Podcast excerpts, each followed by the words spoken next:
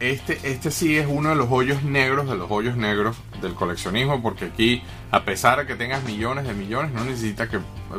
Dinero ilimitado no, no significa que puedas adquirir estas cosas. Hoy, este, voy a tratar de ver cómo, cómo aguantar a, a, Juan Carlos para que el episodio número 2 no dure 10 horas este, pero mentira, mentira. Los dos nos descarriamos con este tema porque los dos nos gusta mucho esto, ¿verdad, Juan? es todo el claro que sí, es que esto es lo que, es lo que nos apasiona, como te digo. Es así, es así. Entonces veamos a continuación el volumen 2 de los más buscados de los santos griales del mundo del coleccionismo.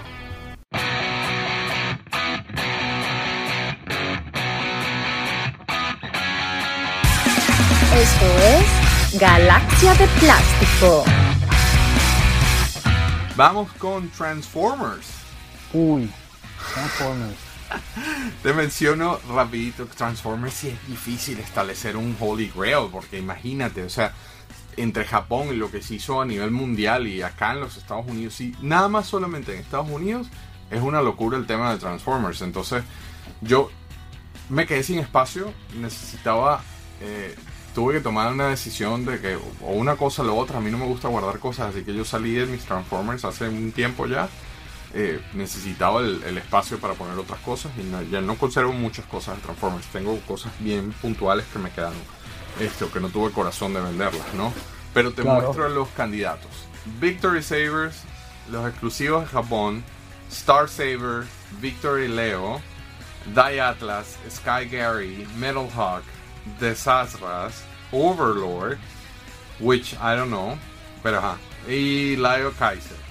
Yo agregué en la lista a los que a pesar de que fueron mass production y que todavía los consigues pegando, lanzas una piedra en eBay y los ves, pero yo puse en la lista y ya es muy parecido. Nuevamente, como decía al principio, no Holy Grail no tiene que ser estas vainas imposibles de conseguir.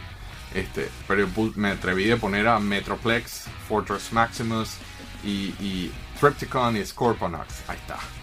Yo sabía que te ibas a hacer eso. ¿Sabes? Muéstralo. Mira qué cool. está. Este, Tripticon, porque el Scorpion me dio flojera sacarlo de la, de la vitrina, está detrás de todo. Este, que, ajá. Yo sabía este está nuevo, este está sin uso. Pues mira lo que yo tengo aquí. Ya que vamos a, a caer en eso, Saludo a Sergio. Sergio. Y por aquí está el otro que tú mencionas también, que este sí pesa. ¿Cuál? Qué cool. Bueno, yo tengo una versión Titans Return Coño. es igual de. También me encanta también. O sea, me parece que no tiene nada que envidiarle al. Yo, porque soy vintage. Pero es que, ¿cómo no te puede gustar este. No. Este, este No, claro que me gusta. No estoy diciendo que no me gusta, al contrario. Esto es una. Así que ya, ya, con uno más que suficiente. Pero este, tú sabes por qué no lo vendí, porque no tengo corazón para venderlo. Porque dije, no, o sea, cuando lo agarraba así, yo. No, yo me tengo que quedar con él. Todas las noches, yo antes de dormir, él y yo nos vemos hace un rato. Este, tampoco saqué, tampoco bajé al, al, Metroplex y al, y al Se caen. Se caen. Ajá. Entonces, A ver, Transformers. Yo te puse de. Ya mencioné robots y se fue para el carajo ya me volví loco, ya me volví loco. Mira, aquí está de Sara. Pasa que esto, otra vez, está involucrado Jamie Baker, ¿verdad? Creo que ya eché el cuento una vez, que esto lo, nos los envió Jamie, que tenía años buscando estos, estos Transformers. Los Transformers, estos son los japoneses, que no se hicieron en, Estados Unidos, los hizo solamente Takara para el mercado japonés. Y sí se consigue, o sea, si te metes en eBay y pones Star Saber o Big. Es que, fíjate, este es Star Saber, ¿verdad? Está, la espada está por ahí tirada, no lo tengo ahora aquí en la mano. Igual que el arma de este, este es Victory Leo, o Leo, ¿verdad? Estos dos se unen y hacen a Victory Saber, que es el, es el líder de una de las. O sea, aquí ya no es Optimus. Es una de las comiquitas japonesas, los animados japoneses, que ya no. ¿Sabes qué? La, la serie americana termina en la tercera temporada de, Transformers, pero en la. Porque la tercera es, son pocos capítulos, la última temporada de Transformers. La segunda es con Rodimus Prime y todo esto, sale, matan a Optimus y tal la línea, los dibujos animados en Japón seguían. Entonces está Victory, está Song, Master, viene primero Master Force, después viene Son, después viene Victory, son varias líneas que siguen después y Takara, a pesar de que ya Transformers no se seguía fabricando para Estados Unidos, Takara seguía sacando Transformers Sí. para el mercado japonés para apoyar esta, o sea, para el, el conjunto de la, de la serie animada con, el, con la línea de juguetes. Entonces todas estas figuras de Transformers solamente las hicieron en Japón, ¿verdad? Este es Dai Atlas. Este es, el, este es el otro líder también de otra de estas series, cuando ya no... A Sergio, ¿verdad? Que le debe estar temblando un ojo ahorita. Ajá. Y fíjate que son todas grandes, o sea, no son figuras... Sí, se ve que son de, exacto, que son leader class, ¿no? O como se le Sí, llama ahora. sí, sí. son- De las que te mencioné me faltan, me falta todavía el Leo Kaiser, que es un combiner. A pesar de que tengo algunas partes, no tengo el, el robot entero armado todavía. Y mi santo grial propio es el que te puse que es Metal Hawk, que es lo que llaman un Pretender, que es una que está es la carcasa que se abre. Yo tengo casi toda la colección de Pretender, pero me falta ese que es el japonés, que son los que se abren y adentro tienen el robot, ¿verdad? Y por fuera figuran que fueran humanos. Entonces Metal Hawk es el líder de los Pretenders en Japón también, y esa me falta. Entonces para mí ese es mi santo grial ahora de, de Transformers. Pero durante toda la vida los japoneses fueron los santos griales de Transformers. Y que Y no estamos yéndonos Ah, para otro sitio porque si no podemos ir a los Transformers de Ruby Plus también. Hi, Jamie Baker.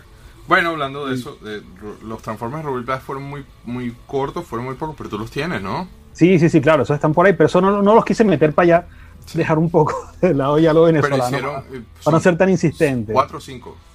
Eh, son Hoffer, Cliff Jumper, Bumblebee, Brown y ahora se descubrió un, solamente existe Sí, sí. uno, un Gears, que es un camioncito que es este azul con rojo. Ah, y Windcharger, que es el otro, que es el, Windcharger. El Camaro, el camarito rojo pequeño. Hoffer es el camión de, que es amarillo con rojo, que lo hicieron con otros colores diferentes al, al americano. Brown es el Jeep verde. Sí, bueno, todo como siempre, pero el tema de que ellos tenían un, un reto con el plástico en ese momento en Sí. Venezuela. Este, pero, pero fueron muy pocos, a pesar. Y, y, y también la complejidad, que, que es casi tres veces la cantidad de moldes que una figura de G.I. Joe. Entonces, nuevamente no quiero quemar, no quiero quemar cosas. Yo te, una de las cosas que no pude vender y es eh, a un artículo de preproducción de G.I. Joe. Yo no creo que yo, yo creo que tú no sabes que yo tengo esto, pero es un proof card. La, los blisters eh, se enviaban para aprobación y, y- y se les llaman pruebas de carta este, para que alguien lo firme o los autorice. Son técnicamente un prototipo de la producción final. Este, y tengo un proof card de Willy de Willy. que tampoco pude salir de él este, porque, no sé, cuando lo vi dije, no, no, no lo voy a vender. Li- literalmente yo salí de mis Transformers porque me quedé sin espacio y eh, ya Motu, Motu es muy culpable del tema de los Transformers. Sí. Y cuando anunciaron Origins yo dije, ¿sabes qué? Yo necesito espacio, así que... Robots in the Skies. Yo no vendería Transform, Transformers. Bueno, fíjate que Jamie, él siempre me echa el cuento también que él, antes de G.I. Joe, él coleccionaba Transformers y para poder empezar a meterse con los G.I. Joe internacionales vendió su colección de Transformers. Él siempre me echa ese cuento. de- y él siempre, me ha- siempre hemos estado hablando de eso, los Transformers, entonces él me consigue Transformers. Hemos hecho cambio G.I. Joe Ruby Plus por Transformers. Ujú. Siempre estamos ahí en esa, en esa dinámica. Pero bueno, de estos, de, de los Holy Grails de Transformers, ¿por cuál votas tú? Este está bien ver, difícil. el, el personal mío sería Metal Hawk, que es el Pretender que te estaba comentando, no lo tengo. Ese es el que yo quisiera conseguir. Pero yo diría que el, el Holy Grail, el básico, aquí ya estamos con la. Sin irnos a variantes, porque hay Transformers es un locas. mundo gigante. O sea, hay unos que son los Lucky Prize, que son unos dorados, que, que los hacen en una lotería en Japón, que solamente existe uno y vale todo el dinero del universo. Ujú. cuando Porque los hacen como una lotería, o sea, te lo ganas, no lo puedes comprar. Ujú, Pero eso ya es otro, ya eso es otro nivel. ujú. ¿Entiendes? Están los de preproducción que nunca salieron. Está el Unicron que salió en el en, en una Toy Fair que se enseñó, que es como una pelota, que es más feo que nadie, pero es el, el Unicron G1 que existe, ¿verdad? Que después Hasbro ha intentado hacer otra... Sí, el de Haslab. Este es el de No- Haslab, exacto, No, ha- nuevo. no ha- no lo han enviado, pero ya, ya está en producción. ¿Sabes que no puse ese porque no se ha enviado? Porque no ha salido todavía, porque no está el... Porque no- todavía Ese- no, no está en el mercado, pero, pero es un hecho. eh, Creo que en, en noviembre Sí, lo mandan. pero yo diría que es Star Saber y, y los dos, la parejita. Porque más esto vienen... vienen No, pero me dijiste Metal Hawk. Exacto, el mío personal sería Metal Hawk, pero yo diría que el, que el grial de Transformer es el Victory Saber, que es el Tupac de estos dos que estás aquí. Pasa que yo no los tengo combinados porque no me cae la vitrina combinados, básicamente. Y me gusta tenerlos así sueltos porque son dos. Pero para mí es ese, este Victory Saber. Yo me voy mortal en, este, en esto y voto por Metroplex. A mí me parece que indiferentemente que si te gustaba Transformers o no, o, a mí, o inclusive Fortress Maximus, si te gustaba Transformers o no, cualquier niño de esa época que tú le dieras ese monstruo iba a gozar un pollero y iba a pasar horas y días jugando con eso, no necesariamente. Yo tengo el efecto Sergio que explicaban en el episodio de Messenger que cuando conseguía Transformers se los daba a él. Ah. Pero, pero, pero yo, yo voto por eso. Eh, vamos, vamos, vamos, que estamos recuperando tiempo. Eh, Teenage Mutant Ninja Turtles, las tortugas ninjas. Saludos a Alex Goncalves y a su, a su tortuga surfista que recuperó hace poco. Este, y que ya no depende solamente de Francesco, que era el bootleg ese que le habían comprado en, en, Maracay. Este, te muestro los candidatos, te leo los candidatos que pusiste tú, porque honestamente yo levanto la mano, de, las tortugas nunca ha sido mi fuerte. Scratch, Hotspot, Show and Show, Sumo Turtles, Undercover Turtles. Yo agregué el Tyranno Shredder porque lo tuve en mis manos en estos días gracias a un, amigo en Australia que se llama Ben Sage. Eh, yo sé que él no hace Ben Sachi, que él no, él no habla español. Este, igual le voy a mandar el video. Ben, we're talking about you in Spanish and we're talking about Tyranno Shredder and, the whole story.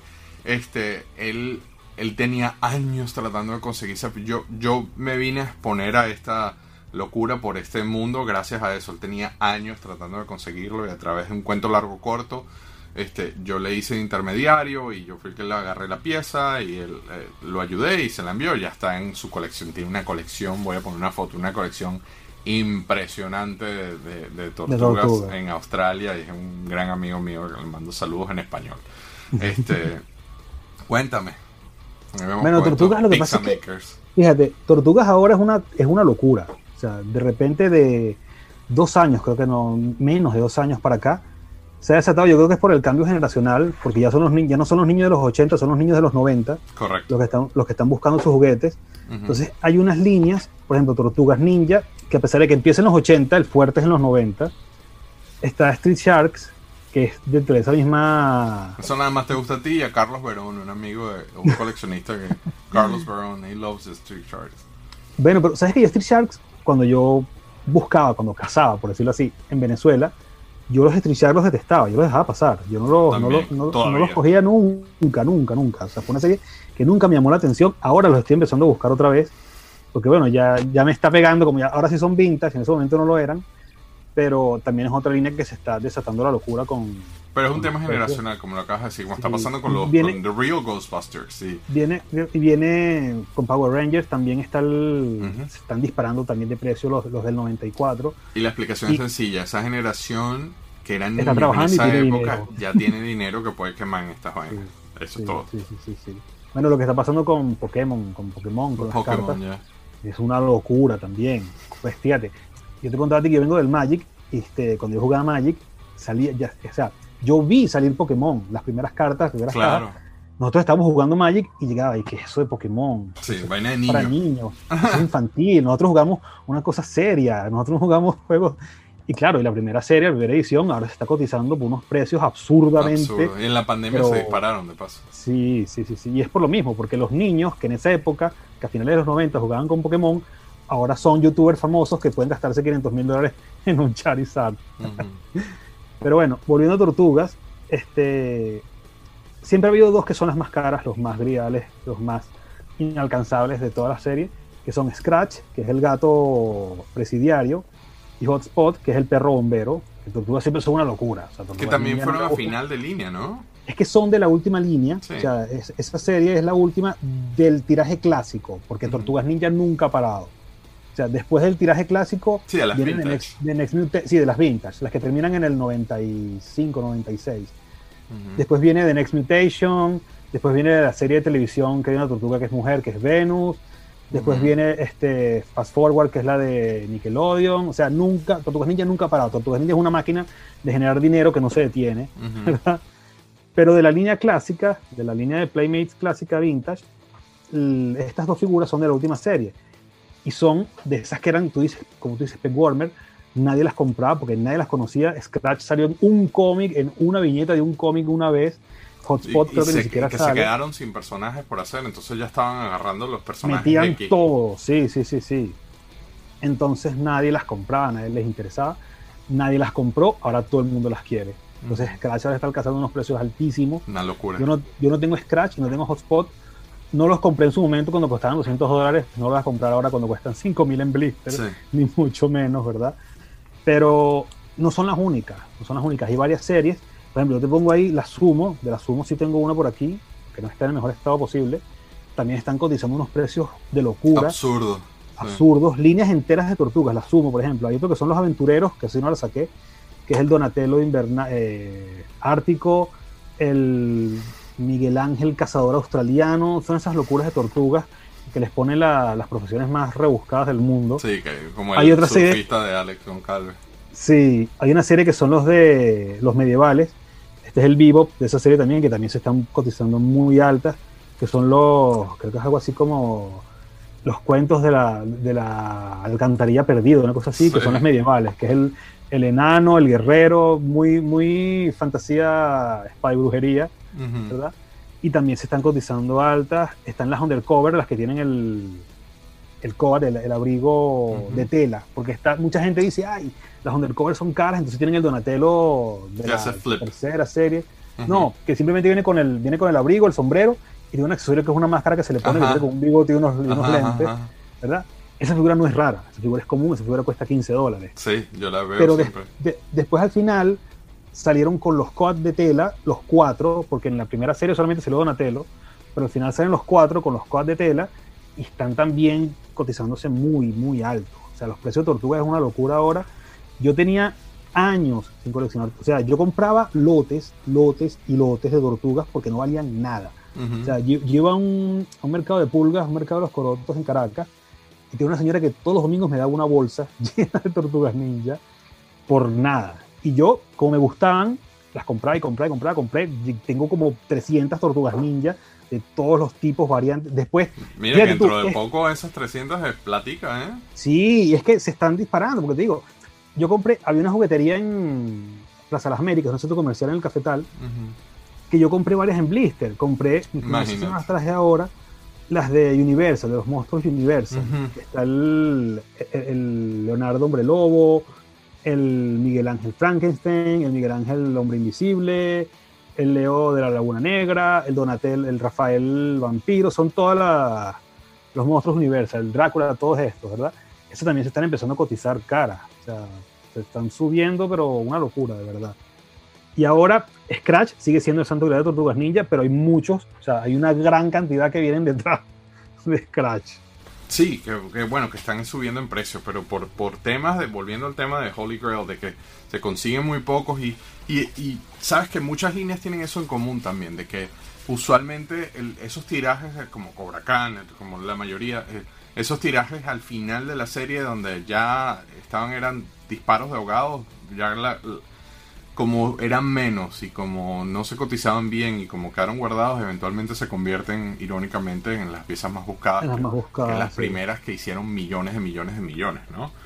Sí, Este. ¿cuál, ¿Cuál votas como Holy Grails de las tortugas en este caso? ¿Cuál es tu voto? Scratch, sigue siendo Scratch. El gatillo. Ese, ese está intocable en el, en el primer lugar. Yo creo que sí. Sin embargo, ese Tyrannus me quedé muy impresionado con Sí, el bueno, Tyrannus es que, Shredder. claro, podemos seguir hablando de series. Por ejemplo, el Tyrannus Shredder es de la serie que son dinosaurios, que son las tortugas, Ujú. en versión dinosaurio, que también se están cotizando muy altas. Este, hay otras, las gárgolas, las tortugas gárgolas, Ajá. también. O sea, son, son siempre las últimas líneas, además, si tú ves. Y hay otras, por ejemplo, hay- no sé si se ven ahí, ven, Un poquito. que son los, los animales. Creo que está aquí el, el camello, no sé si lo ves aquí. El camello también se está cotizando ahora, se está empezando a cotizar, pues son figuras que las están buscando y no son fáciles. O sea, no son, como son personajes secundarios. A ver si vendes unas y pones un aire acondicionado, pues te estás derritiendo, ¿eh? Sí, sí. Mira, brinquemos. ¿Sabes que no he puesto el ventilador para que no se escuche? No, te lo agradezco. Te lo agradezco. Pero brinquemos a el papá de los helados. Star Wars. Uy. Y vamos bien con el tiempo y dije Star Wars, así que aquí esto se fue para el carajo. Ya aquí corta segunda parte. no, este creo que eh, amerita que sea un episodio completo. Este, pero bueno, vamos a ver cómo termina en tiempo.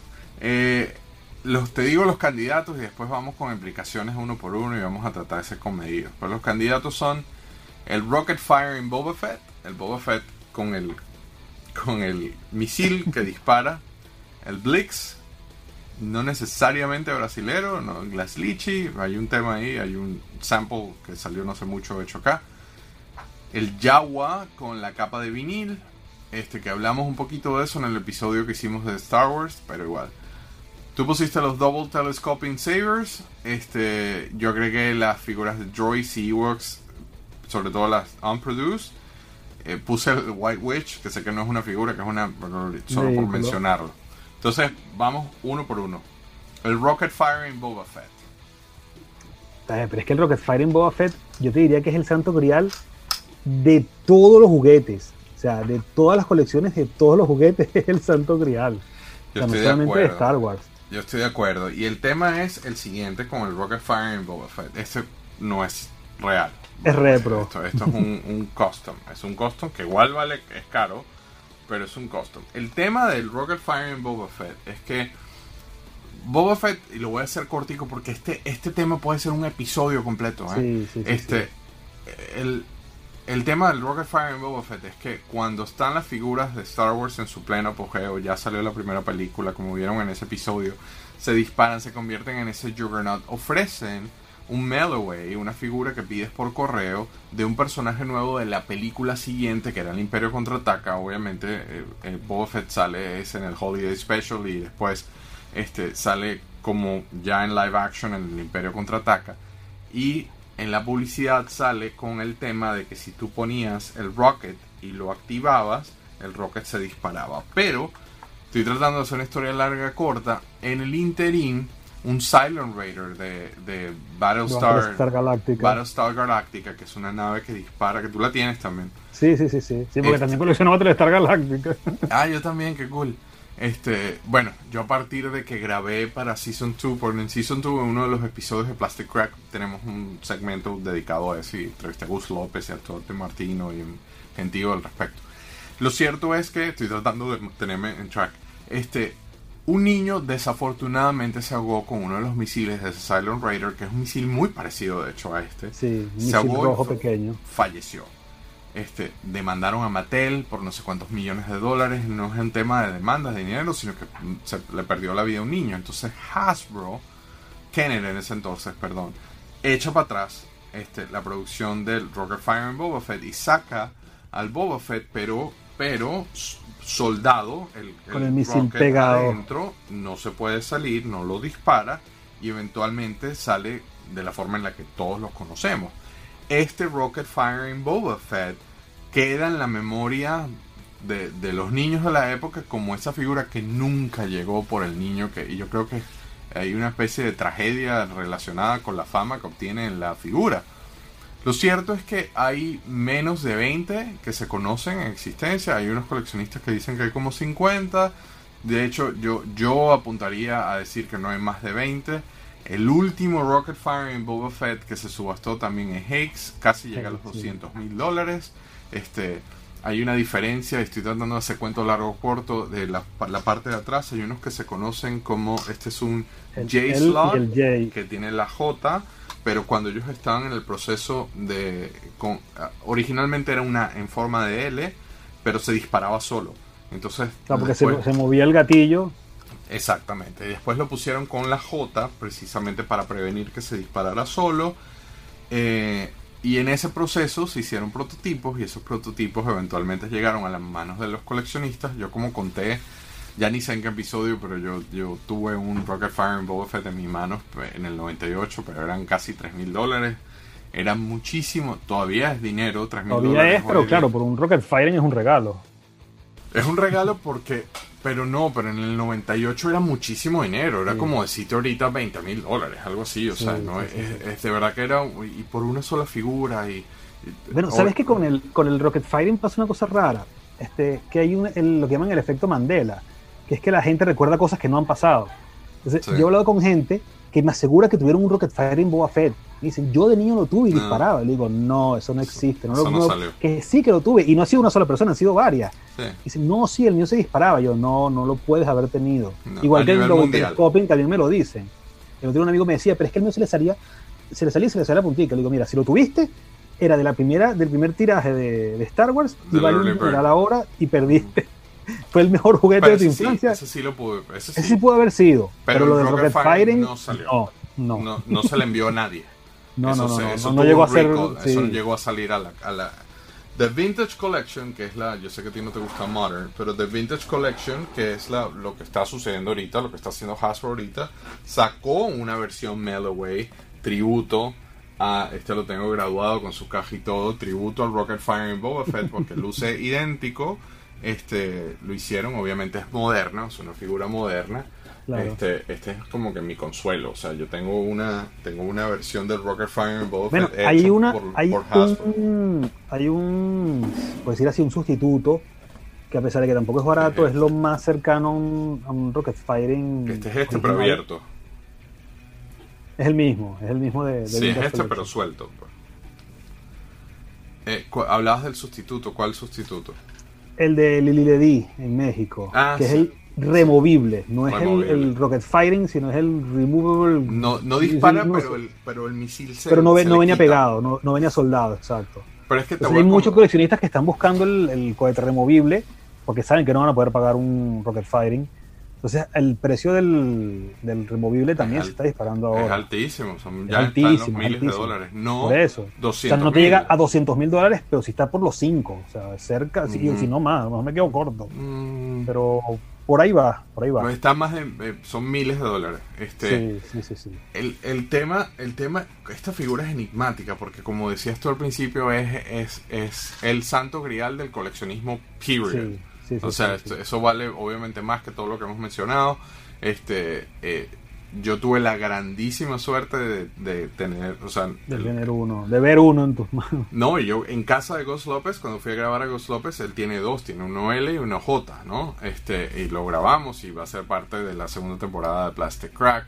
Este, pero es algo extraño. Yo cuando vi los dos y decía, wow, estoy enfrente, me tomé un selfie con un selfie que lo tuve de perfil mucho tiempo con los dos. Este, y yo decía, mira, que hay como casi, casi 500 mil dólares en esta foto y no me estoy incluyendo yo. Este, eh, es, es raro, porque no sé, es un tema de que si, si tú me preguntas, sé que Brian Flynn compró uno no hace mucho, el dueño de Super 7, Entonces, eh, y lo colocó en su Instagram y todo, se lo así en la mano, no lo mandaba a graduar ni nada. Pero eh, yo que yo que he estado, que lo he tenido en mis manos literalmente, no sé, es un tema extraño, es un tema, obviamente me encantaría tener uno, pero al mismo tiempo yo no sé si, eh, o sea, con eso te compras una casa. Este, eh, es como que too much al mismo sí, tiempo. Y sigue, y sigue, no, no se va a detener. No se vale. Es, es como, el, como un action comic número uno. De Superman, exactamente. Son dos piezas icónicas que nunca van a bajar, nunca, Ujú. nunca. Ujú. Porque Star Wars siempre va a estar ahora. DC Espero, Comics siempre va Bueno, esperamos todos, claro. espero que O siga sea, que no es una cosa que te digas, bueno, ya, ya pasó una generación, ya la próxima generación no le va a interesar Star Wars, pero ya vemos que no. O sea, Star Wars sigue tan vigente como, como en los años 70. Marvel y DC también siguen tan vigentes. Entonces siempre los cómics se van a, a reevaluar. Seguimos al siguiente, el Jawa, como mencionamos en el episodio de Star Wars, el Jawa originalmente vino con una capa similar a la de Obi-Wan, que es de vinil, este, pero Hasbro consideró que por la diferencia de tamaño estaban robando a la audiencia, básicamente, esto yo lo conté en el otro episodio, entonces este Jawa salió en un tiraje muy corto, este, con una capa de vinil hasta que alguien dijo, ¿sabes qué? Mejor ponle, ponle un poquito más porque no, no está como que balanceado, el, que vale lo mismo que el resto, pero es una figura chiquitica y lo sacan con esta capa de tela como para darle un poco más de valor a la figura. Pues el efecto contrario, pues resulta que ahora esos de capa de vinil son súper cotizados, es el santo grial de muchísima gente. Sí, Eh, sí. Nuevamente, saludo a Ghost López. Este, yo grabé un Jawa capa de vinil dentro de su blister en casa de Ghost López y, y claro, cuando tú ves estas figuras tú dices, wow, o sea, yo tengo toda mi vida leyendo esto en revistas de juguetes, en, Toy Fair, en Toy Fair Magazine, y ahora lo tengo en programas de televisión, en todo. En programas de televisión, y ahora lo tengo aquí enfrente. Son figuras que valen cientos de miles de dólares. Eso es una locura esa. Esa la pusiste como otro en los Holy Grails. Y mencionas a Blix. Blix. No te voy a sacar un Blix, tranquilo. no lo tengo. Este, Blix pertenece a una serie, igual que como estábamos hablando con los demás, que es la serie de Droids. Este, eh, es una serie basada en una serie animada que hizo Star Wars, lo acaban de agregar en Disney Plus. Este, no sale ni ah, siquiera. ¿Sabes que yo no he visto? Tengo unos VHS de Droids originales de la época, pero nunca he visto la. Sí, ya está. La pusieron hace un par de semanas en Disney Plus. Este, eh, está interesante. Yo tenía años que no la veía y la empecé a ver en estos días. La intenté ver con mi hijo y me dijo, mm, mm". este, pero de esta serie hay un señor que no sale acá, inclusive este, estos bichos, al igual como en la época de Boss Off, eh, que tú veías el pote sigue con los Boss Off en 3 dólares en clearance. Ahí está, al lado estaban estos droids. Los droids, sí. Y yo, te lo juro que yo, esta es una de las cosas que más me arrepiento porque yo los dejaba pasar, los dejaba pasar, los dejaba pasar. Este, no me, no me llamaba la atención. ¿Qué pasa? Droids sale en una época, por lo menos lo voy a basar en los Estados Unidos, cuando se revienta este auge de Star Wars acá, los niños que en el 77 tenían 7, 8 años, 10 años, que fueron los que jugaron con estas figuras, ya cuando sale Droids tenían 15, 16. Ya no estaban en eso. No, estaban absolutamente nada. Yo no la misma época en la que salen las películas estas de la caravana del valor. Y G.I. Joe. Estaba G.I. Joe, estaba He-Man. Entonces tú entras a un Toys R Us y ves estos muñequitos que ni siquiera son de las películas de Star Wars, sino que son unas cosas raras tengo traje uno de los Ewoks, de, de los, de los, sí, de los Ewoks, este, que no, que no son tan Star Wars, sino que son estas cosas raras de un dibujo animado que en honor a la objetividad no es tan bueno así. Está He-Man al lado parado con su, mostrándote, flashándote los músculos, o están los G.I. Joes en su pleno apogeo al lado. Nadie iba a comprar esa vaina. No, no, no. Esa fue como la época oscura de Star Wars. Exacto, ya, e, eso fue el principio de los, de los días oscuros. Este, Glass Lychee en, en, en Glasslight, como dicen acá en Brasil, hace uno de los personajes malos que se llama Blix. ¿Quieres echar es como, es como el padrino, ¿no? Es como el, jefe de la mafia. No, o no, era el mayordomo del jefe de la mafia, es la cosa. E, era, no, no era mayordomo. Blix era como un, era como un, el mozo, era el tipo que tú tienes, que es el que a la hora de una pelea, o sea, el malo es, hay un jefe de una mafia y está el hijo, que el hijo siempre está eh, en contra del papá y está tratando de tumbar al papá y derrocar al papá y armarse de ese clan para que ese clan, un peo de mafias ahí. Entonces Blix era como que el tipo, el malo, que el, musculoso, el, el, que hacía los, las cosas sucias. Este no es el más malo de la serie, de hecho el, sus jefes salieron en la línea normal, pero Blix se hace, a pesar de que en estos días salió un sample hecho en Estados Unidos, se vende, se produce y se fabrica por una compañía que se llama Glasslichi o Glasslight en, en Brasil. Y good luck para conseguir un Blix. Qué difícil es conseguir un Blix. Bueno, nuevamente, no puedo hablar de Star Wars y Holy Grail sin mencionar a Gus López, pero en casa de Gus López yo vi el prototipo de Blix. Él tiene el prototipo. Este, que ya eso es nivel locura máximo. Sí, ya eso es el, no es otra liga, es ya en, el caso de los brasileros, los brasileros no tienen esa cultura de tener closets grandes como siguen en Venezuela. Este, los espacios son más limitados y también van con un tema de que si ya el niño tiene 12, 13 y está en bicicletas o ya andan de novia, bota todo eso, bota los juguetes. Entonces, conseguir un Blix que se hizo en, en cantidades tan limitadas con niños que lo abrían, jugaban y después lo botaban, de verdad que es casi que un descubrimiento arqueológico, es conseguir una, una ¿sabes? Un, una, no sé, un envase maya en, una, en la arena, o sea, es, bien difícil, es bien difícil. ¿Quieres agregar algo de Blix? No, no, bueno, del Blix, yo creo que yo tuve una época en la que era muy fan de Star Wars. Claro, ya, se, ya de repente pasó, ¿verdad? las precuelas se, se encargaron de eso. Pero durante una época en la, que, yo coleccionaba solo Star Wars, mi, mi, máximo, o sea, mi sueño máximo era tener un Blix. Y en esa época era absolutamente impagable, pero impagable que era de 5.000 para arriba.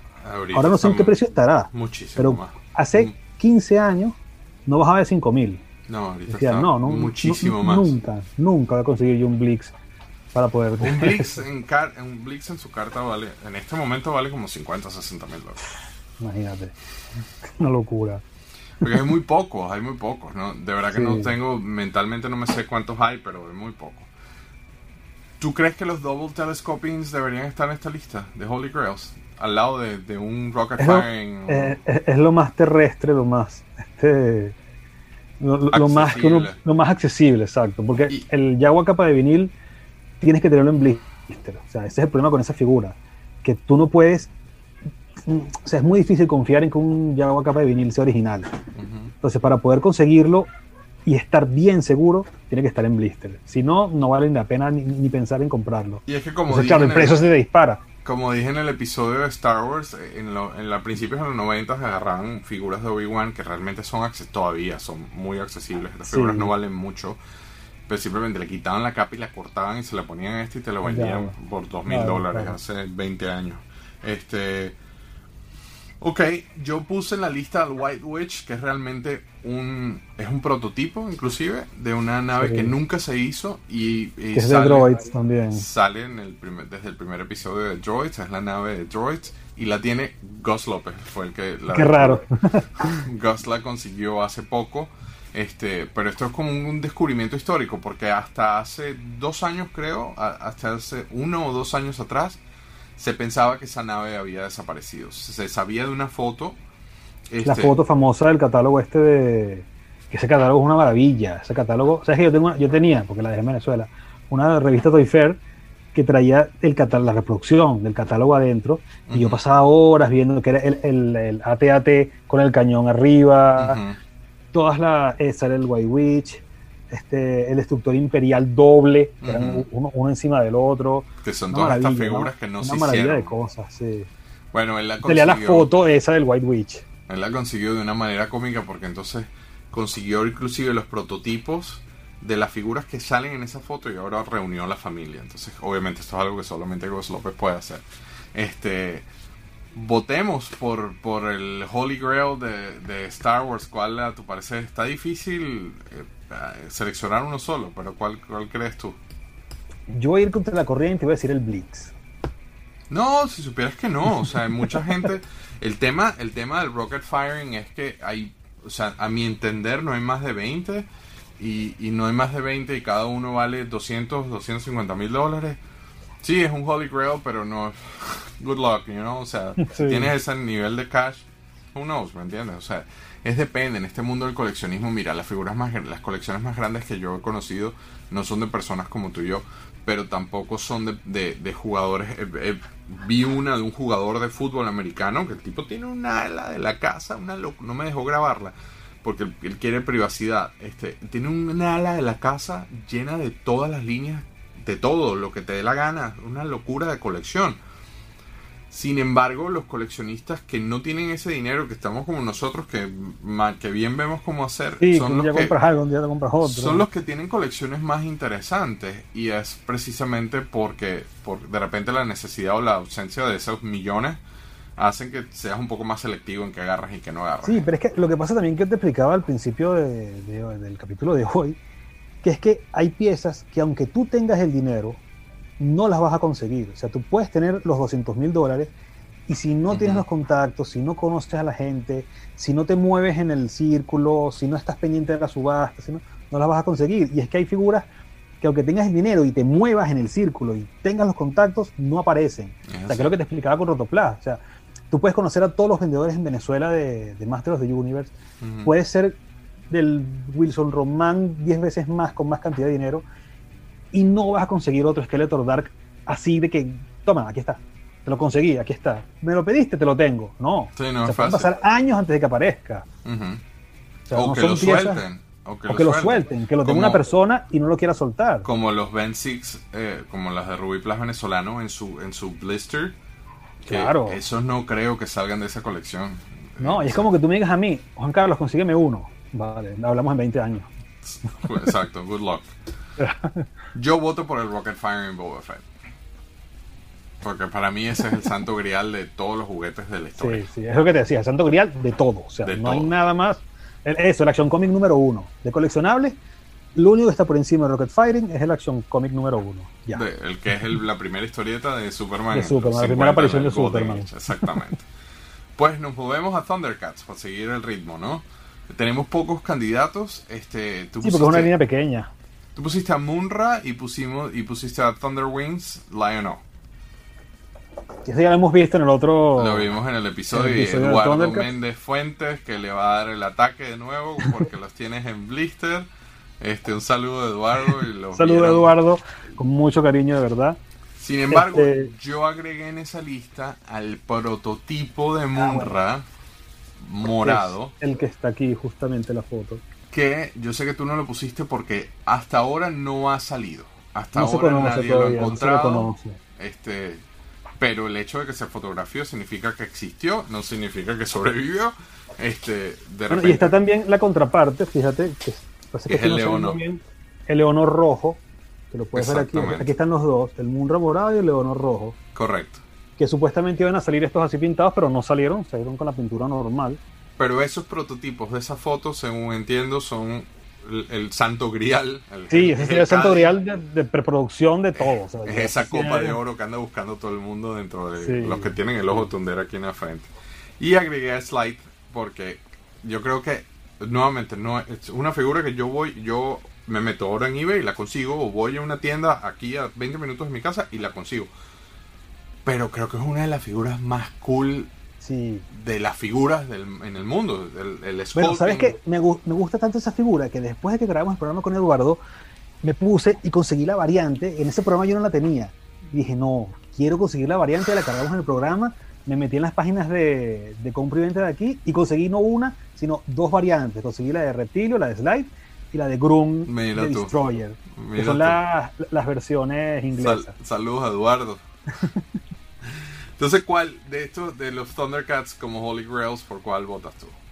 Yo voto por el Luna Lasher Munra, porque es- o sea, dentro de Thundercats sí está asumido ya que estas dos figuras son los santos griales.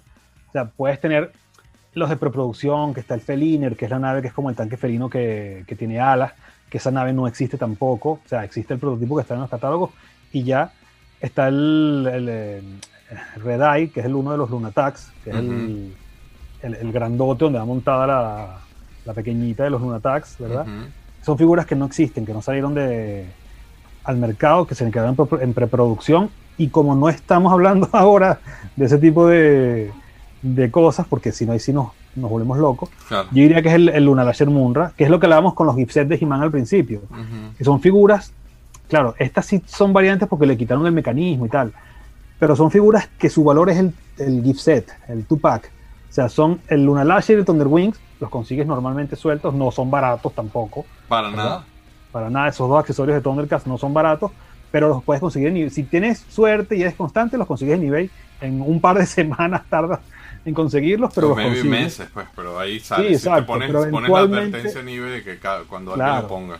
Te cuestan unos cuantos cientos de dólares cada uno, no te pasa todavía de los miles, pero lo que vale ahí es el gift set, o sea, el, el two-pack de la figura con el, con el accesorio en su blister sellado, o sea, eso es el... Claro. Si yo te digo lo que me han ofrecido por estas dos, no me da No. para comprarme un Rocket Fighting, Pero sí, un Blix.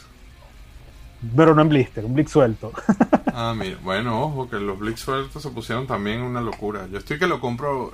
Yo no apoyo el, re- el repro o, o las cosas. Hay unos custom. muy buenos de Blix. Sí, hay unos repros muy buenos, pero yo estoy ya a punto de tomar ese, ese paso porque de verdad que yo no voy a gastar 50 mil dólares en una figura. Sí. No. Ok. Este. Jumbo Machindas. Vamos a. Uf. Ajá. Los candidatos. Yo puse todos los popis. Sí, es que eso es lo que te comentaba el día del, del video de los, de los robots, que es una línea de santos griales. O sea, es absurdo que una colección sea todas las, todas las- cada una de las figuras de esa colección sean santos griales. O sea, Y- ¿cómo coleccionas tú eso? Brian Flynn, que colecciona esto en estos días, consiguió, también lo puso en su, en su Instagram, consiguió un raiding en, en- acá en los. Estados Unidos.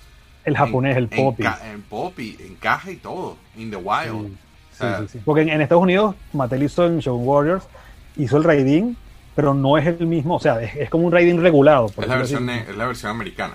la versión americana con menos cosas, este, sin el lanzador, con menos detalles y tal. Pero el de Poppy, pff, una locura conseguir algo de eso. Ahora, este, real quick, porque no los mencionas solo por saber este, cuáles son? Por si alguien no vio el episodio de Messenger, vayan y véanlo. Sí, a ver, es que Jumbo Machiners es como la es como el paraguas, por decirlo así, que engloba varias varias fábricas porque no solamente las hizo Poppy, también Clover hizo un par de, de Jumbo Machiners, Ujú. hizo a- al Tiger G7, hizo a el Valdios, creo que es el otro, que son tantos robots que ya me Sí. ellos hicieron dos o tres nada más. Este, Poppy fue el que más hizo, ¿verdad?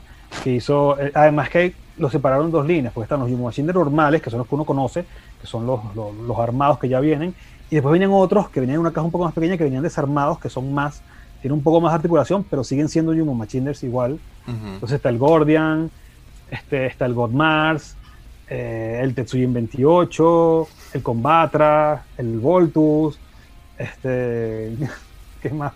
Son, es que son tan, eh, bueno, todos los de Kamen Rider, los de Ultraman, el Ultraman Taro, el Ultraman Leo, el Ultraman Tiga, todos los de, está el Match Baron, el Red Baron, es una locura, y cada uno, o sea, los precios de cada uno, ah, bueno, los de Geta, está el, el Geta 1, el Geta 2, el Geta 3, que son el, vi el- en el- foto. es el Liger, el Bello, Poseidón, bello, sí.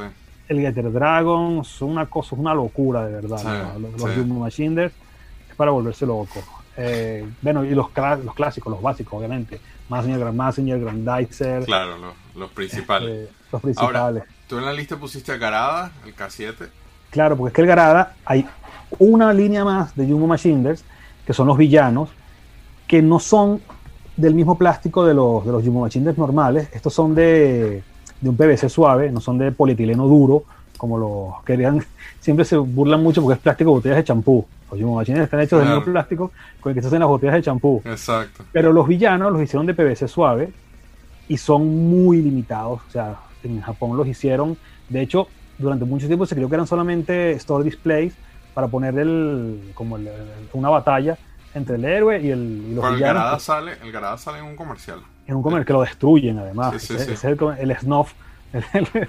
Que dice que es un video snuff de Garada porque o sea, una pieza de la que nada más existen tres o cuatro y en un comercial destruyen una. Y hay un cuento que en el Museo Bandai ya no, pero durante muchos años el Museo Bandai tenía como una especie de diorama que era una, una casa, como una fachada de un edificio, y de una ventana con un alambre estaba guindado un Garada K7, estaba colgado con un alambre un Garada. Entonces tuvieron que ir coleccionistas de Estados Unidos a decirles, mire, por favor, esa es una pieza que Más se en 15 en 15 mil dólares, de la que en ese momento solamente existía una. Y esta es la otra que se conoce. Bajen eso de ahí, pónganlo en una vitrina. En una por caja de favor. vidrio, por favor. Y le hicieron caso, se lo bajaron y montaron su display bien bonito de, Mira qué buen cuento. en el Museo Bandai y está el Garada K7 exhibidor en el, el Museo Bandai. Entonces el Garada es parte de la línea de villanos, está el Douglas, que es el, el que, tiene- el- el que tiene como la- las cabezas de, de, de los villanos de Masia, que tiene dos cabezas como de, como de serpiente. sí, sí. Está el, el Es Rorukon. como una medusa corta. sí, Yo lo tengo en Reaction.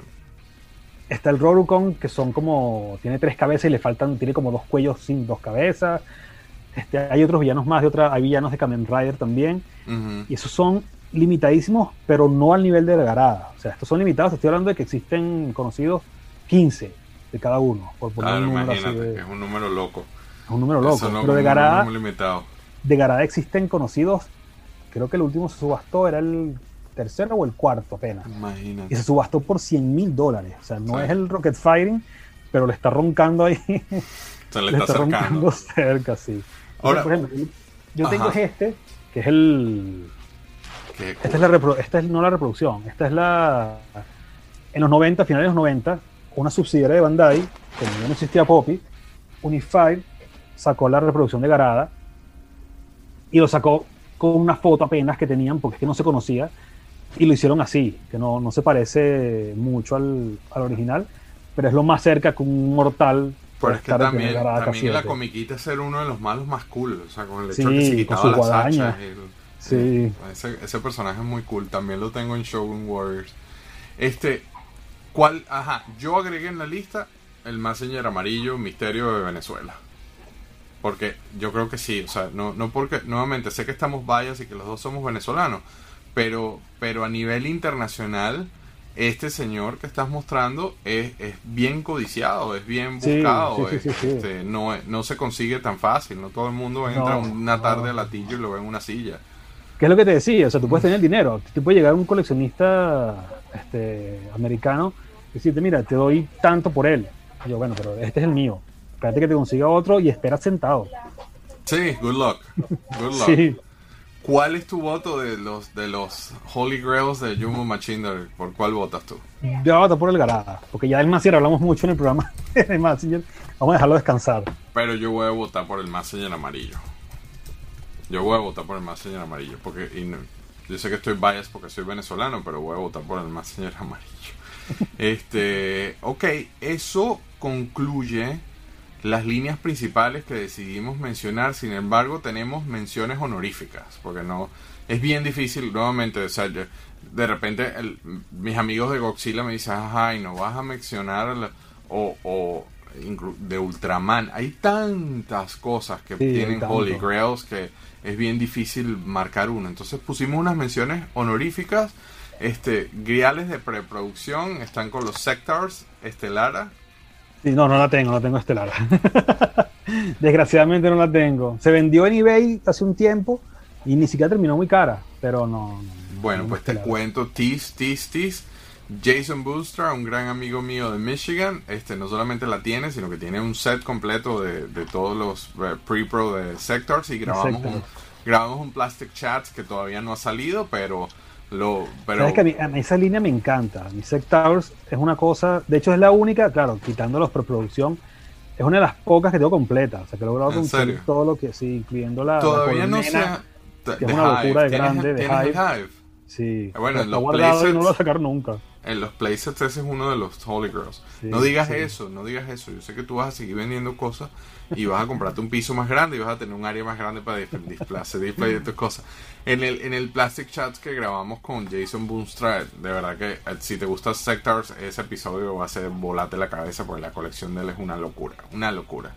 Este, eh, un poquito de contexto con los Sectors para explicarle, a- de repente hay alguien que no conoce de eso. Sect Towers es una línea muy, muy, muy oscura que salió durante la época en la de Thundercats. Era como la versión Thundercats con insectos en vez de ser con, con gatos.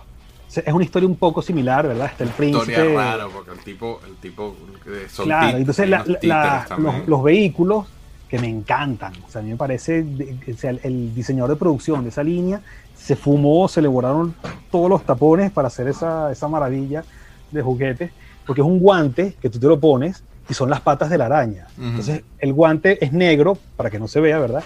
Y arriba está todo lo que es la araña con pelos, una araña peluda, es una tarántula. Entonces tú vas moviendo con el muñeco sentado arriba, el muñeco encaja arriba, un muñeco Sí. de 8 Ocho. pulgadas, tendrá una de Ocho 8 pulgadas. pulgadas, con los centavos. Y es una maravilla, o sea, tú vas con tu, que, que además no es motorizado, pero se mueve, ¿me entiendes? Entonces, es genial, genial. A mí Sectors me parece una línea genial, me Yo encanta. respeto eso. Desde que pero la vi, la quise coleccionar completamente y me encanta. pues son raros, son como unos hombres ahí que parecen hormigas, pero no son hormigas. Sí, y se- tiene sus eh, antenas así en Te el... tienen que gustar, pero yo respeto mucho eso. ¿Tú pusiste a Centurions, a Red Charger y John Thunder de los Centurions? Sí, Centuriones es otra de esas líneas locas también de los 80 que no son, no son muy conocidas. Centuriones son nada más cinco figuras, que son los tres protagonistas, ¿verdad? Este no me pregunto los nombres porque ahora no me acuerdo, ya mi memoria no da para tanto, ¿verdad? Y los dos que son el Doctor Terror y Hacker, que son los dos, yo sí me acuerdo de los dos malos, ¿verdad? Este, y son nada más cinco figuras y dos, este, dos eh, robots, pueden decirse así, que son el Straffer y el, y el- no me acuerdo del otro, que es uno terrestre y uno aéreo. Pero tú crees Pero la que gracia- son Holy Grails, porque tampoco están Sí, pues es que son, son figuras que cuando alguien colecciona 80, cuando tú coleccionas figuras de los 80, caes en centuriones eventualmente. Sí. Y cuando caes en centuriones, siempre te enteras que esas dos figuras que salen al, es la segunda temporada de la serie, creo, o los capítulos finales de la Al serie. final, ya cerrando la son serie. dos son dos héroes más que aparecen que uno es uno un caucásico eh, rubio verdad que utiliza energía verdad y entonces el- la figura es tipo Glow es este Glow in the Dark y el otro es un indígena americano que es John Thunder este y entonces él utiliza otras cosas raras carga unos pantalones o sea es, es mezclar tecnología futurista con, Claro. con, este, con tradiciones indígenas americanas. Es una locura, verdad. Y esas dos figuras son santos griales de coleccionismo de los 80. Si tú coleccionas 80, sabes que existen esos dos. Este, si coleccionas hardcore los 80, sabes que existen los dos prototipos de. Y de hecho, yo tengo años buscándolos también. O sea, son figuras que yo quisiera tener. Porque yo tengo centuriones, tengo las básicas. Pasa que centuriones, eh, más que las figuras, son los sets de accesorios. Porque ellos se le ponen, se le cambian, se le quitan. Es como una especie de Lego. O sea, tú forras la figura con armaduras, armas, cañones, gatillos, de todo. Sí, el Play Claro, Function queda- es muy, es muy rico en Play Function. en Es una maravilla, es una maravilla. Centuriones a mí me encanta. Es una de a mí que Ah, me gusta. Sí. Ok, otra mención especial en Superpowers de DC, eh, pusimos a Capti- al Capitán Rayo. Capitán Rayo, que eso es una, eso es otra de esas Good locuras luck. latinoamericanas. Good luck. wow, me dejaste loco con eso. Bueno, pero mira. Wow. y tengo el que salió antes también, que es con los moldes de Mego, de Migo. wow, ¿verdad? man. El Capitán Rayo es una de esas locuras latinoamericanas. Se las hizo. Yo he visto uno. He visto uno nada más. Tú tienes tres, qué loco. Ven, y vendí uno que está graduado. Este, la fabricó Gulliver en Colombia. Ellos mm, es una de esas, es uno de esos limbos extraños con los derechos. Porque Gulliver sí tenía los derechos, pero no tenía los derechos. Entonces, Se dieron una cosas- licencia dentro de la licencia, a mi parecer. sí, es una, una de esas cosas oscuras raras latinoamericanas. Entonces Gulliver fabrica superpowers, pero fabrica muy poco. Fabrica nada más a Batman, a Superman, Aquaman, Flash, Linterna Verde, Wonder Woman y Robin. Son siete figuras nada más que ellos hacen de, de superpowers. Y las, las- las ar- no tienen articulaciones eh, de superpowers. Ellos tienen articulación en las piernas. Estas son de goma. O sea, las piernas de, la, de las de Gulliver son de goma, de goma blanda como las de los brazos de, de Rotoplas Ujú. no tienen articulación en la rodilla, ¿verdad? Entonces ellos deciden utilizar el molde de, de Superman con la cabeza, creo que es de Aquaman, con el pelo pintado de marrón. Ajá. Sí, y hacen el Capitán Rayo, el dueño de la energía, ponía el, el lister. Y es, una, es, el, es el santo grial de Superpower. O sea, porque ninguna colección de Superpowers está completa si no tienes el Capitán Rayo. Sí, bueno, y hay, o sea, por ejemplo, el Cyborg es muy cotizado, las, Sí. las, las versiones La última, la última línea de... Sí, El acertijo es un, en español. el es un- acertijo de- el, el- el argentino, de Pasipa. Sí, es bien buscado difícil. también. Lo vi, en, lo vi en Boston en una conferencia también. Este, bueno, este, yo no sé, yo debería dejar este de último, pero lo- de una. Bueno, no, sabes que lo voy a, lo voy a saltar. Eh, acabas de mencionar Amigo y Amigo Superheroes Secret Identities. También habría que, que hacer una mención, ¿no? Sí, bueno, tú que hablaste ahora con, con Marty Abrams. No sé Aquí si un algo- un blog. Métanse en el canal de YouTube de Plastic Universe. Este, usualmente hay alguien del equipo que está comentando en esto. Pero métanse en el. eh, Acá abajo en los comentarios debe haber un, un, un, un comentario de ese canal. Vayan. Este, entrevisté hace poco a Marty Abrams, el, el CEO y dueño de Mego, y fue una entrevista corta, está disponible en YouTube, está interesante, el tipo es un personaje, yo, yo quedé exhausto, casi que tuve que tomarme una vacación por la, la energía que tiene el señor, eh, como entrevistar a Tony Stark, pero quedó muy O sea que cool. Mar- Marty Abrams es historia viva del, de la Ups. historia del juguete. O sea, Hablando- eso es. Mira lo que me firmó, autografiado por él, Y autografiado ahora por él. Mico está otra vez sacando figuras. están Este es de los nuevos, este es de los los nuevos, nuevos. pero ese día después de la entrevista me, me firmó esta figura. Bueno, las, las identidades secretas, pues, para. Secret Para- Identities, que también es un, es un santo grial dentro del juguete también, no solamente de, de Migo. Este, las primeras figuras de Batman y Robin, que ya de por sí son caras y ya de por sí son santos griales también, se les removía el casco a Batman y el antifaz a Robin. Y debajo eran Bruce Wayne y. Ricardo no de Tapia. Robin, Ricardo Tapia, exacto. Dick Grayson. Bruno, Bruno Díaz y Ricardo Tapia. Dick Grayson. Es que hay tantos Robin que no me acuerdo ni cuál Ese, es el que. ese es Dick Grayson, si no me equivoco. Este, y la primera, eso, se le removía el. y podías tener tu cara debajo de. de, de- de- sin la. sin- Sí, sin lo podías casco. convertir en Bruce Wayne. Si le Exacto. la ropa. Entonces, eh, Mego, Migo, como Marty Abrams no es casi inteligente, ellos deciden sacar un mail away que son solamente las cabezas. Y los trajes. O sea, no te, no te trae la figura. Tú tienes que comprar tu figura, quitarle la cabeza y poner la cabeza. Entonces te vendían las cabezas de Bruce Wayne, de Dick Grayson, de Peter Parker, también de Spider-Man, de Clark Kent. Creo que eran esas cuatro nada más. Claro, Clark Kent es la misma cabeza de Superman. O sea, sí no había, pero te traía de accesorio unos, unos lentes Unos lentes. para ponérselo. O sea, te traía el traje con corbata, el, el, el, el flu con corbata y los lentes para ponérselos a la, a la cabeza de Superman. La de Spider-Man sí es completamente diferente, es una cabeza nueva, remodelada de alguna serie anterior de ellos, no me acuerdo de cuál. Sí, ellos, re- ellos reusaban cosas. Ese, ellos de los eran millones de ellos- cosas. Ellos Sí, hicieron muchísima plata, porque de hecho los cuerpos del- de, los migos son todos los mismos. Todo es el mismo. Lo sí. que era nuevo era la cabeza y la tela. Y el que traje, realmente sí. en costo no, no era mucho. Entonces ese, ese Claro, fue el gran entonces- truco. El gran truco. Sí, bueno, y, y Mego, a mí me yo, yo tengo toneladas de Nego, o sea, parece que los tengo guardados. Eso sí no los, no los voy a sacar porque no. Yo tengo la- unos específicos y la como, tela se llena de dije, polvo. Como dije en la entrevista cuando yo leía Toy Fair y veía el Toy Fair Twister Mega Fair Theater, como ahí mencioné en la entrevista, a mí eso, eh, mi Spider-Man, el Spider-Man que yo tengo en la cabeza, como se lo- yo se lo dije a él, es el de Twisted Toy Fair Mega Theater. que es el Spider-Man jodedor, que era el, Es protagonista de Spider-Man eso. malandro, pero igual el Captain Kirk que de repente salía desnudo.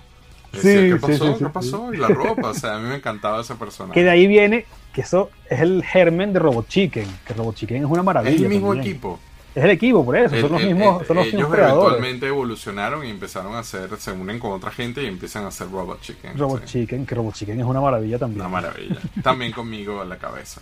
Y bueno, volviendo al tema de Holy Grail, y creo que este, cool que, que tú hiciste, sí, que no fui yo, hiciste la mención. Vamos con la línea de Indiana Jones. Indiana Jones, este, la de Kenner, la original, sacó un, un Free Belloc. No sé si se ve aquí.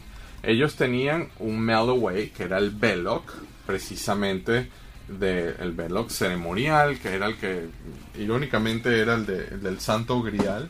Y este, eventualmente ellos mandaron una versión Melloway del Belloc que llegaba por correo al- a las casas. Este, es un Belloc super cool. Eh, a mí me gusta mucho esta, esta figura. Pero solamente salió así. Solamente fue Melloway. Sin embargo, este, Brian, Ra- Brian que es un coleccionista de grandes ligas, ha estado detrás, es uno de los de los que uno de los padres este, descubridores del tema de Rocket Fire and Boba Fett consiguió este, una versión que, según él, él entiende es un sell sample, era una una muestra para vendedor en blister y aparentemente hay menos de cuatro. Este, entonces mención honorífica porque es literalmente el santo grial, literalmente el santo grial dentro de la línea de Indiana Jones. Es una figura súper difícil, casi imposible de conseguir. Este, entonces lo, lo agregué ahí como uno de los de los top 10. Yo diría, si vamos a hacer un top 10, este señor tiene que, este, ese, ese Belloc en, en, en blister Blister. debería estar mencionado. Esto creo que está un poco. eh, hay una influencia acá de, de alguien en, en agregar a este personaje, pero tenemos al Tetsujin 28 en la lista. Mm, si me das un segundo, que, que aquí aquí pesa mucho. El Tetsujin 28 que si vieron el episodio de Massinger, este, hay un poco más de contexto de la historia de cómo Juan obtuvo este. Ya chiquito es el mundo porque casualmente lo obtuvo de, de mi mejor amigo de la infancia. Sergio ve este video, se va a acordar mucho de esto. Sergio, aquí está, mira qué chiquito es el mundo, aquí está de regreso tu Tatsujin 28, esta vez en Madrid, muy bien cuidado. Pero, pero no tienes idea, esto es, esto está mejor cuidado que mis hijas. Por eso, las niñas saben, las niñas de Juanca saben que este es el, el cuarto hermano de la colección.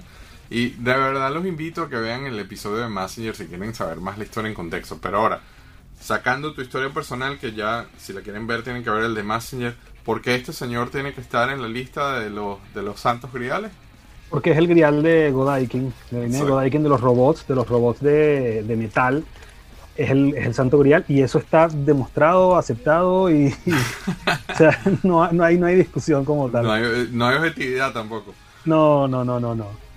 Es de los robots, pero tan- tanto por, este, por como, o sea, pasa que tú lo llegaste a tener en tu mano cuando, cuando, tú, cuando lo tenía Sergio. No recuerdo verlo agarrado El porque peso- obviamente, pero, pero sí recuerdo figura. inclusive de verlo. O sea, de hecho te digo, yo ahora lo tenía aquí al lado y no lo podía agarrar con una sola mano. Me tuvieron que ayudar para agarrarlo porque hierro, no podía. hierro, exacto. Es hierro, es acero, porque además la gracia de, la, de las placas que se le ponen al Tetsujin, que están hechas de acero, no están hechas de diecast. Sabes que diecast es una aleación de zinc con Ujú. no sé qué metal, y es un metal que se, se degrada. Ujú. Es un metal muy suave, es un metal muy maleable, que es lo que utilizan, por ejemplo, para los Hot Wheels, para los carros Hot Wheels, Ujú. pero es un metal que con el tiempo se degrada y, se, y se hasta se te pulveriza. ¿verdad? Entonces las placas del Tetsujin están hechas de acero. Y la pintura con la que está pintada las placas de acero del Tetsujin, eso lo dicen, es una, un comentario así en, en- en- que es que están hechas, están pintadas como la pintan los carros. O sea, están Claro. hechas pintadas con, con aerógrafo, por Con decirlo así, aerógrafo, con pero con pistola, la técnica ¿verdad? de los vehículos. horneadas, ¿verdad? Otra vez. Es la misma técnica, o sea, la técnica que usaron para las placas del Tetsujin y además que no la usaron para otros robots, porque los otros robots son de metal diecast. Este no, este es acero, o sea, este va un paso más allá del... Y lo amo y lo adoro, y, sabes cómo es el Tetsujin. había, ese había que ponerlo en la lista porque si no Juan Carlos se paraba y se iba para el coño. Red. Sí. Mención honorífica, líneas enteras. Este, tú ya los mencionaste un poquito, pero eh, yo no estoy muy de acuerdo con esto. Pero eh, Tiger Sharks, Di- Dinosaurs y Galaxy Rangers. Sí, que son líneas, o sea, es un poco exagerado decir que son líneas de Santos Griales, porque Santos Griales son los jumbos de Poppy, ¿verdad? Claro. Estas figuras no te cuestan, no cuesta un jumbo de, Para de nada. Poppy, o sea, un jumbo Poppy estamos hablando ya de cuatro ceros para arriba, Ujú. de, los, de los de Poppy, los originales japoneses. Ujú. Los Tiger Sharks, los Dinosaurs y los Galaxy Rangers. Lo que pasa es que son líneas, por ejemplo, menos Tiger Sharks, son líneas que solamente salieron en un país. Dinosaurs solamente salió en los dinoplatívolos, solamente salieron en Brasil, en Brasil por Glass Light también, Glass Lychee. Eh, Galaxy Rangers solamente las hicieron en Francia. Y con todo y que Francia está aquí al lado, nunca he visto yo un Galaxy Ranger aquí. ¿En México. serio? Nunca, nunca. Yo los vi en Tiger CIS. Yo vi unos en CIS. De verdad Es que no si los me buscas se así que- o sea, sí, si los claro. buscas, pero si te metes nivel los vas a conseguir. Pero claro, es una figura que no te baje 500 dólares. Cada una de estas que te Sí, estoy son mencionando. costosas, son muy O sea, costosas. entonces es una, son colecciones cuesta arriba. Son colecciones que no son fáciles.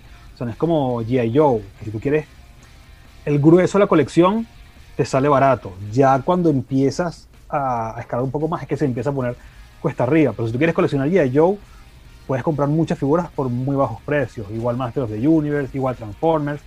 O sea, no, no tienes que hacer una gran inversión. Pero para esta, para cada figura, es una inversión cuesta arriba, ¿me entiendes? Claro, claro.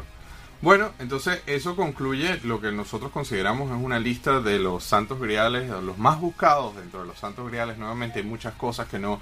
Ghostbusters, ahorita estoy viendo aquí detrás de cámaras y dije, cuño, no mencionamos a Ghostbusters, sino hay, hay un montón de cosas que, que, que estoy viendo. Eh, Señor de los Anillos, de repente el Gimli australiano. Hay, hay una cantidad de figuras y cosas que, si no, este episodio sería más largo y estamos tratando, estamos podemos haciendo... hacer semanas, una semana de esto. Estamos haciendo el, el mayor esfuerzo para que no queden tan largos dentro de lo, ya lo largo que son, ¿no? Este, pero vamos a hacer un recap. Entonces, en, en Masters of the Universe, Juan Carlos votó por Leo Faker. Este, y yo voté por el Cobra Cam Labios Pintados Valenciano, no el mexicano, el Labios Pintados Valenciano. En G.I. Joe, Juan Carlos votó por el White Mortal y yo también. Eh, ahí no hay competencia. y yo creo que eh, le preguntas al coleccionista que sea de cualquier lado del mundo y van a pensar lo mismo. En Transformers, Juan Carlos votó por el Victory Savers y yo voté por el Metroplex. En Teenage Mutant Ninja Turtles, en las Tortugas Ninja, Juan Carlos votó por el famoso gato Scratch y yo voté por el Tyranno Shredder. Este, y estoy influenciado por la historia de Ben Sachi. En Star Wars, eh, Juan Carlos quiso llevar la contraria, a pesar de que no está muy lejos, ¿eh? Yo, o sea, yo, yo, yo lo acompaño, pero votó por Blix. Y yo voté por el Rocket Firing Boba Fett, el Boba Fett con el cañón que se dispara. En Thundercats, Juan Carlos votó por el Luna Lasher Munra y yo lo secundé, estoy de acuerdo. A pesar que, ¿te imaginas que alguien salga con esos prototipos? Eso va a ser breaking Uf, news. es un Si bombazo. consigue eso en una caja. Este, y en los Jumbo Machiners, Juan Carlos votó por el Garada K7, obviamente. Yo voté Vivo Venezuela por el Messenger amarillo. En las menciones especiales nombramos al Capitán Rayo de Superpowers y Juan Carlos me sorprendió sacándome tres. En, obviamente los Gold Vikings, Tetsujin 28, por razones que ya conocemos. El Indiana Jones el Belloc Carded y en los Migos el Secret Identity. Ahora, antes de cerrar y antes de despedirnos, ¿cuál es tu santo grial? No importa si lo tengas o no lo tengas, vamos a hacernos esta pregunta, ¿cuál es? O, mejor, déjame en vivo así, improvisando. Nómbrame dos, uno que tienes y uno que aún no tienes. Y yo después te digo los míos. A ver, el que tengo, el Luna Laser Munra, porque creo que dentro ¿En serio? De, toda tu colección, de toda tu colección. ¿Cuál es tu santo grial? Porque es lo más difícil. Sí, pues que güey, Mortal he tenido varios. O sea, he tenido ya tres o oh, cuatro. Mira, mira. Tú y Jamie probablemente son las dos únicas personas en el mundo que pueden decir esa frase. Yo he tenido dos. Yo he tenido dos. Tú dices, yo he tenido varios. No más. Mira, a ver, te voy a sacar la cuenta en serio. Uno, dos, tres. 15, según Jamie. que se vendió. 15 según Jamie. Tú has tenido 15. Los dos sets son 5. Los dos que tengo ahora son 7. Por lo menos 7. A lo mejor me falta alguno, pero por lo menos 7. Según Jamie, 15 han pasado por tus manos. Ah, bueno, y pasó por mis manos más, claro. ok, pero entonces, ah, no me esperaba eso. O sea, de tu colección, de tus santos griales, el Luna Lasher. Sí, porque si lo vendo no lo voy a conseguir otra vez. Así de sencillo. O sea, yo sé que es como como un rocket fighting. O sea, si tú tienes un rocket fighting y lo vendes, sabes que no lo vas a volver a conseguir. Sí, eso es una vez en, tu vida. Una vez en la vida. Va a suceder una cosa así. O sea, yo fíjate, yo el Tetsuji 28, después tengo otro. De hecho, conseguí otro suelto, el de Sergio, el que está en caja nuevo. Tengo otro suelto, que es el que está en la vitrina. Y sé que si lo busco nivel lo voy a conseguir. El White Mortal, eso es lo que te digo. Bueno, de hecho tengo dos, o sea que puedo, o sea, no, podría hasta vender uno. Este, de los otros del Capitán Rayo tengo varios, entonces, pero sé que los dos, el Lunar Laser y el Thunder Wings de Thundercats, si los vendo, más nunca los voy a conseguir. Así que son piezas. Eso fue una suerte horrible de esas que solamente te pasan una vez en la vida, que estabas en el momento indicado, en el lugar indicado, con la persona indicada, pero más nunca. Esas son cosas que no se vuelven a dar, sencillo. Y coleccionistas americanos no lo tienen. O sea, fíjate tú que, por ejemplo, Eduardo, que es el coleccionista más grande de Thundercats de Latinoamérica, tampoco los tiene. Y en América. Casi me dio un infarto cuando los sacaste en el episodio. Por eso, son cosas que sé que no. Y no quisiera venderlos nunca, la verdad. Pero son cosas que no quisiera tener que salir de ellas. Y ahora, ¿cuál es el, ese santo grial que aún no has podido obtener? O que quisieras obtener y de repente no es hasta realista la cosa. Un, es, un He-Man original Rotoplas en blister. Ese es mi, mi santo grial que quiero conseguir. ¿Tú no tienes uno?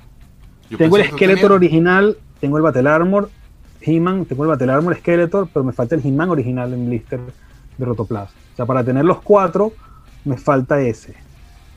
Entonces no lo he visto, nunca he visto ninguno. O sea, que te digo, lo dejé pasar. Sellado, claro, sellado. Sellado, sellado. O sea, Wilson una vez consiguió uno que estaba abierto, o sea, estaba visto por un lado, la figura por otro, la burbuja estaba rota.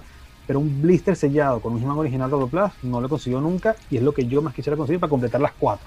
Para poner dos y dos. Ya. Mira qué cool. Pues yo, de querer, me encantaría tener Rocket Fire en Boba Fett. Pero sé que eso, como tú dices, este, ya yo, ya yo le dije que no a eso en la vida. E, era una locura. O sea, yo, o sea, me arrepiento, pero tampoco no me arrepiento porque yo no me iba a quedar sin dinero. Yo literalmente tenía esa cantidad de dinero para el, tiempo que iba a estar aquí en esa época y no me podía quedar con 10 dólares en la cartera por comprar un muñeco de este tamaño y, no tengo dinero. O sea, era demasiado loco. Era demasiado loco. Era muy irresponsable de mi parte. No digo que no, pero eh, obviamente eh, eh, es así como que la o, me compro un apartamento en la playa o me compro ese muñequito que voy a tener en la vitrina. es medio insensato al mismo tiempo, este, pero sí me encantaría tener me encantaría tener eso, pero más que Santo Grial, yo creo que ese proyecto que no hemos querido, que no he querido decir, que está muy relacionado con Robiplan, yo creo que ese, ese para mí, cuando haga de todos mis, mis documentales sobre juguetes y todo, ese va a ser la joya de la corona de todas mis producciones, porque obviamente estoy, estoy comprometido emocionalmente con, la, con la pieza, ¿no? Este, de las que tengo, casualmente no es figuras, porque yo me puse a pensar cuando formulé esta pregunta, ¿cómo hago para... ¿Cómo hago para, para marcar cuál de las figuras es la que mi santo grial? Y es, casi imposible. Yo diría que, como dije en el episodio de G.I. Joe, a la hora de una cosa que hay que salir corriendo en una can, yo te, lo juro que el White Mortal se va conmigo y con mi hijo. O sea, nos escapamos todos juntos, ¿no? Pero si tengo que marcar una, una sola figura, es casi, casi imposible que escoja una sola, además del White Mortal. Sin embargo, eh, cuento largo corto, te lo juro, lo voy a tratar. Eh, yo me fui a ver el, el estreno del episodio 1 en los Estados Unidos, acá en los Estados Unidos, porque me enteré que en Venezuela se iba a estrenar 4 o 5 meses después. Es decir, la película salía en mayo y allá salía en diciembre, una vaina así. Era, no me acuerdo el cap exacto. Eh, después tuve la grandísima suerte de haberme encontrado en Europa y presenciar la premiera allá, pero entonces cuando regresé yo hacía eventos en Venezuela y eh, eh, estuvimos involucrados con Alexander en Caracas y en Valencia, hicimos varios eventos en donde hicimos una premiere con personas disfrazadas, de hecho con Alejandra fue mayor, a la cual le mando un abrazote, montamos un evento en Valencia inmenso donde este, tuvimos un, yo puse mi colección en display, nos ayudó el grupo local en Valencia. Estoy echando el cuento por ponerlo en contexto. Donde hice, donde hice ese evento con Alejandra en Valencia fue al lado de un Cines Unidos y eh, la idea era el estreno del episodio 1 de Star Wars, pero al mismo tiempo estaba esta colección, la Five First ni existía. Entonces fue como que muy cool. Al cine le encantó de que a mí se me ocurrió montar esa vaina al lado de ellos, precisamente porque el hype de la película al fin yo tenía ese tema de que, coño, ¿por qué afuera en el exterior los estrenos de Star Wars son, tú ves las salas llenas de gente disfrazada y pegando gritos, la gente durmiendo en las colas, y en Venezuela eso era tan... Eh. Entonces dije, bueno, si nadie lo hace, lo hago yo. Eventualmente hicimos cosas con 20th Century Fox, inclusive en base a eso. Pero en ese, en ese específico, en Valencia, recuerdo que estábamos montando todo y el gerente del Cines Unidos me dice, mira lo que tengo aquí. Venía con un carrito de mercado y unas bolsas y tenía los, los rollos con el episodio 1 en 35 milímetros. Y obviamente, yo, como tú acabas de yo, oh my god. Para los que no saben, las películas de cine, cuando vienen en rollos, no vienen, este, no viene la película completa en un rollo, no es que tú la montas completo, sino que viene seccionada. Y para que no se vea la falta de continuidad al aire, usualmente la película trae un poco más, trae como un par de escenas, un par de minutos adicionales, de modo que tú consigues un punto en los, fotogramas, un punto de empate, cortas con tijera, literalmente cortas, y en la máquina tú enlazas esos dos fotogramas que usualmente están numerados y por eso no es perceptible. Eso era antes, ahora todo es digital, ahora es un archivo. Pero antes, cuando era proyectada la película, era de esa forma, tú montabas los dos rieles en el proyector y buscabas el punto del empate y los empatabas. Siempre en todas las películas sobran pedacitos de 35 milímetros de ese empate y el gerente de, en ese momento, que desafortunadamente no me acuerdo el nombre, este, me trajo un fotograma del episodio 1, lo cual lo mandé a graduar, voy a usar el teléfono a ver si se percibe un poco, pero es la escena donde Leia donde Padme, perdón, este, creo que no está funcionando lo del trasluz. Eh, es la escena donde Padme, yo lo pongo en grande igual en la pantalla. Es la escena en donde Padme este, eh, felicita a R2 porque, porque mm. salvó a la nave, el que activó el shield y todo eso. Esto para mí es una de mis piezas más preciadas. Eh, no es, no es un tema de valor ni nada, pero es un fotograma es, un frame shot del episodio 1 de la película, tal cual, del episodio Original, ¿no? no es una cosa hecha para coleccionistas ni nada. Pero más aún, de esto fue del estreno de la película en Valencia, Venezuela. Y así está, así CIS lo marcó y todo en el label. Entonces, para mí este es uno de, mis, de mis objetos de colección más. Este es uno de mis santos griales. Porque esto es algo como dices tú. Si yo esto lo llego a vender, esto no existe, o sea, no, eso más nunca regresa a mí, a menos que sea la misma persona que lo devuelva, ¿no? Entonces, eso concluye esta lista loca que nos dio por hacer hoy. Hemos hablado hoy, esta grabación era sobre otra cosa y hace dos días, mire, ¿por qué no? Y nos volvimos locos inventando este, inventando este tema. Y ya, y ya nos quedamos otra, ya son tres horas otra vez. Sí, yo sé. no querido el reloj, pero bueno, ni modo, este creo que no lo vamos a cortar, así que vamos a ver cómo nos va. En edición después viene ese debate grande. Pero bueno, Juanca, yo sé que te estás derritiendo del calor y que ya es tarde, ya se, venció el primer, eh, la primera siesta y ahora te toca dormir de verdad. Mentira, yo sé que te vas a jugar Magic, ¿no? Ahora no, ahora vamos a jugar Dungeons and Dragons. Dungeons D&D, ¿cómo lo están haciendo? Eh, Roll20, que es una plataforma online para jugar. Entonces, claro, cada quien en su casa con su computadora y tenemos nuestra hoja de personajes y tenemos el mapa donde nos movemos y todo. Y es, es, muy, muy, muy entretenido, de verdad. Tu esposa es muy inteligente porque sabes que mucha gente que ve este tipo de cosas que hacemos nosotros y dice, oye, ¿ustedes por qué se calan esa vaina? Estos carajos que pasan horas ahí. Y la es muy fácil lo que voy a decirle a esas esposas que están en contra de personas como nosotros que duramos dos, casi tres horas hablando de juguetes online.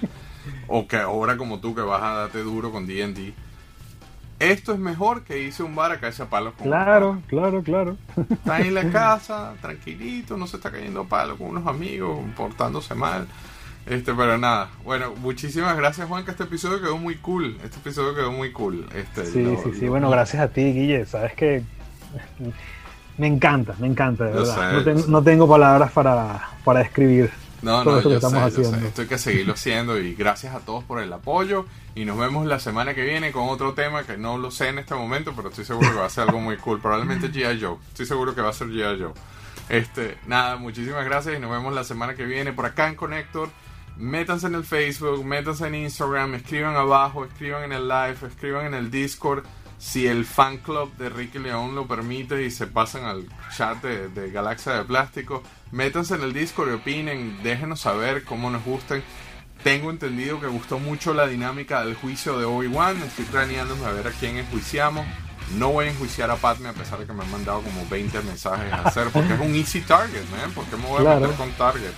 Tiene que ser alguien que duele. Ah, eso, eso, va a ser más bien como un roast, como, como, como hacen con los, Mira. los ponen para insultarlos y que se aguanten los insultos. Exactamente, pero por eso el de Padme me parece que es muy target. Tiene que ser alguien que duela, porque así como la Nikki con K, que es una de nuestras adictas al plástico, estaba que le iba a dar un infarto con el juicio de Obi-Wan, tiene que ser alguien que te duela, así que me estoy craneando algo, pero por, por ahí vienen otros juicios, ¿eh? se los prometo.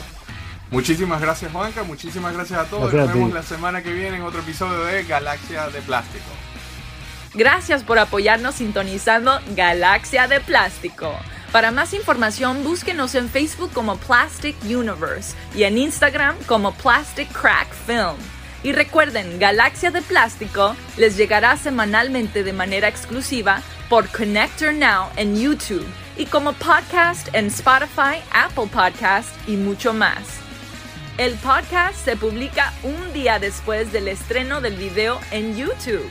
Suscríbanse ahora a Connector Now para más contenido variado y denle a todas las estrellas en el review del podcast que eso nos ayuda a llegar a más personas.